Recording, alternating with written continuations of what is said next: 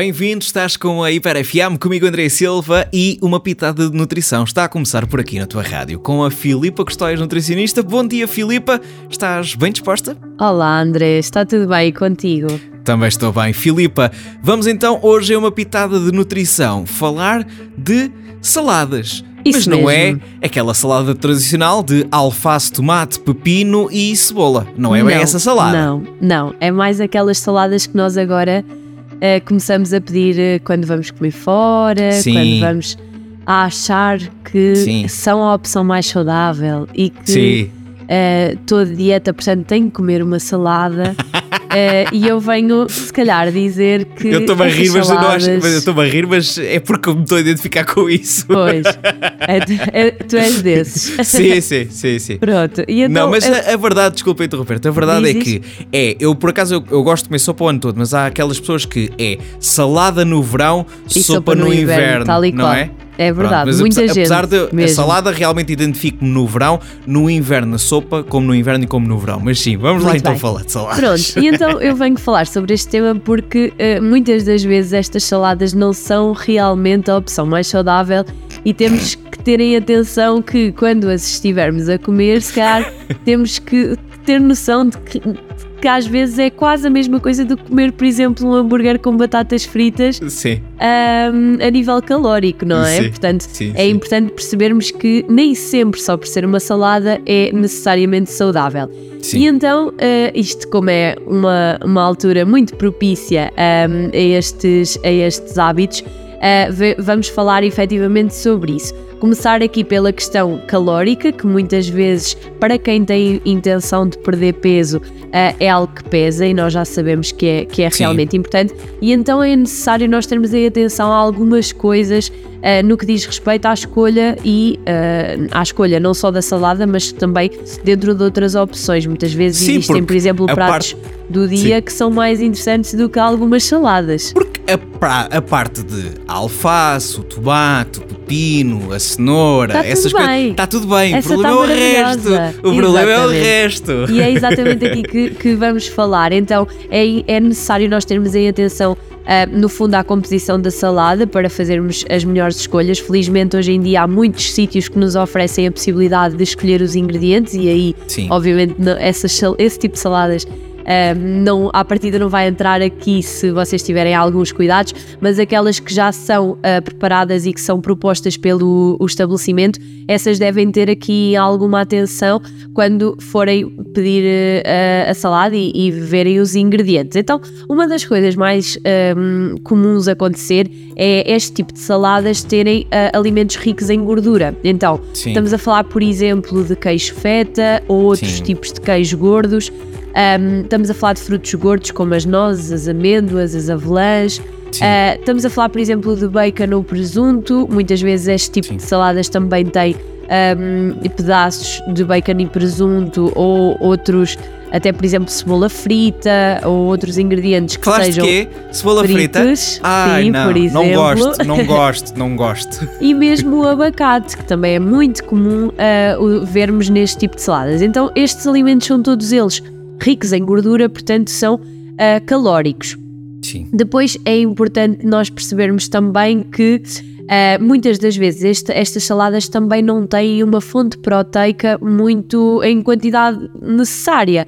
O facto de haverem muitos ingredientes às vezes faz com que a fonte de proteína esteja numa, ma- numa quantidade muito menor Sim. do que, por exemplo, num prato do dia. Sim, sim, Eh, sim, e sim, o sim. que impacto é que isto vai ter na nossa, na, nossa, na nossa alimentação? Vai fazer com que nós não fiquemos tão saciados naquela refeição, para além de não atingirmos as necessidades proteicas que são obviamente importantes a serem atingidas, mas vai fazer com que se calhar tenhamos fome mais cedo. Sim. Muitas vezes aliado a esta salada e este pensamento de dieta também são eliminados os hidratos de carbono, não é? Que nós Sim. já também já temos vários Porque- episódios a explicar Porque fala-se na salada, fala-se vou comer aqui uma coisa leve.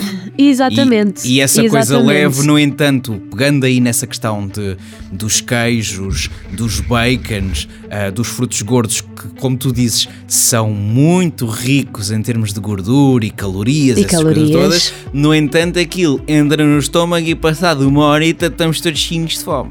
Pois, porque a quantidade que também põe uh, também não é, não é suficiente para nos saciar. Então Sim. é normal que este tipo de saladas muitas vezes que realmente não nos sacie. Então, uh, o facto de não ter hidratos de carbono, não ter um, uma, um, um cereal, faz com que também tenha menos teor de fibra e à partida também vai contribuir para isto.